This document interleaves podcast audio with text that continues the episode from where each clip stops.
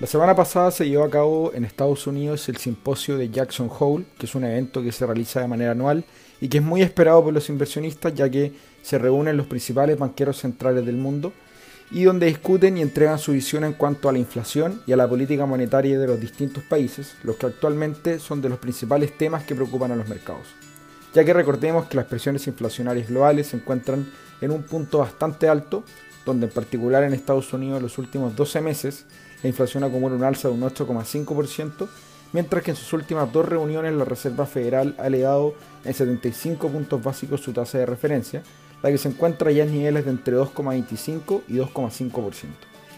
Bueno, luego de la reunión, el presidente de la Reserva Federal de Estados Unidos, Jerome Powell, en su discurso hizo énfasis en el compromiso del Banco Central de detener la inflación y en intentar que ésta vuelva a su nivel objetivo de 2%, que está muy lejano, por lo que básicamente señaló que es muy posible que continúen elevando la tasa por un tiempo más. La próxima reunión de la Reserva Federal se va a llevar a cabo la tercera semana de septiembre y el mercado está dividido en sus expectativas, donde no es claro si aumentarán en 50 o en 75 puntos básicos la tasa. Esto probablemente va a depender de los nuevos datos económicos que se vayan dando a conocer hasta ese entonces y cómo esto iría afectando las expectativas inflacionarias.